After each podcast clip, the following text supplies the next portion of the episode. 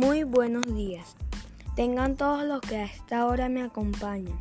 En este gran día tengo la grata compañía de un ser sumamente importante para nuestra historia y para nuestra educación. Muchos de nosotros, o mejor dicho, todos los venezolanos tenemos la dicha de conocerlo. Nació el 29 de noviembre de 1781 en Caracas, hijo de don Bartolomé Bello y Ana Antonia López. Él es un gran filósofo, poeta, traductor, ensayista, político, diplomático y humanista. Es un venezolano nacionalizado chileno. Fue uno de los maestros del libertador Simón Bolívar. Con nosotros, don Andrés Bello. Bienvenido a esta entrevista. Gracias por darnos la oportunidad de conocer más de ti.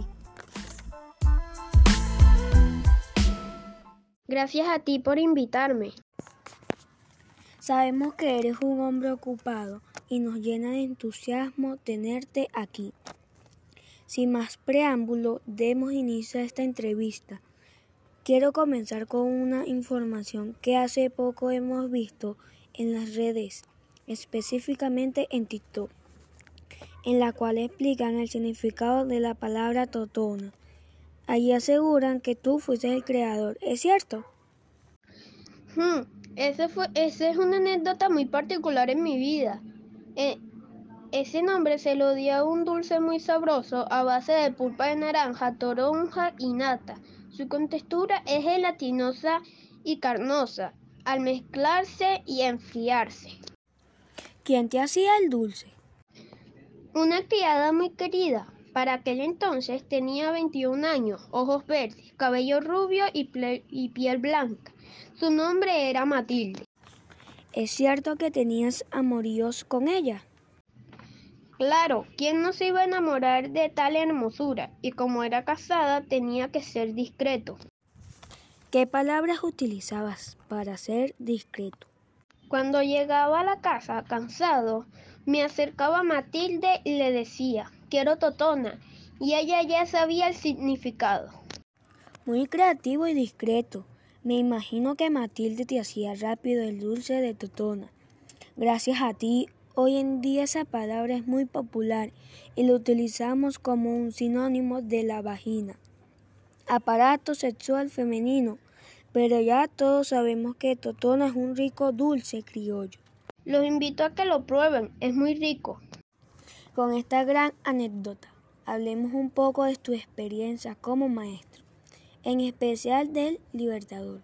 Simón Bolívar de niño fue un niño muy cariñoso e inquieto.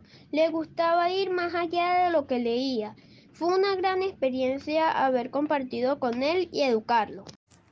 Sabemos que escribiste muchas obras, como el romance a un samán, a la nave, entre otros. ¿Cuál nos recomendarías y por qué? Cada una de mis obras son importantes para mí. Las escribí de mi propia inspiración. Te invito a leer El romance a un samán y en otra entrevista conversaremos al respecto. Excelente. Entonces ya tienes otro compromiso con nosotros. Para culminar esta entrevista, déjale un mensaje a todos los que te están escuchando. A todos los jóvenes Estudien, ya que eso es lo que le quedará en la vida. Respeten a todos los seres vivos y cuiden el planeta.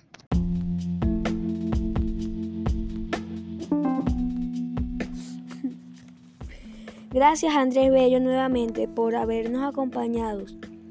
Gracias a todos los que nos acompañaron. Quien habló para ustedes, Sebastián Aguirre.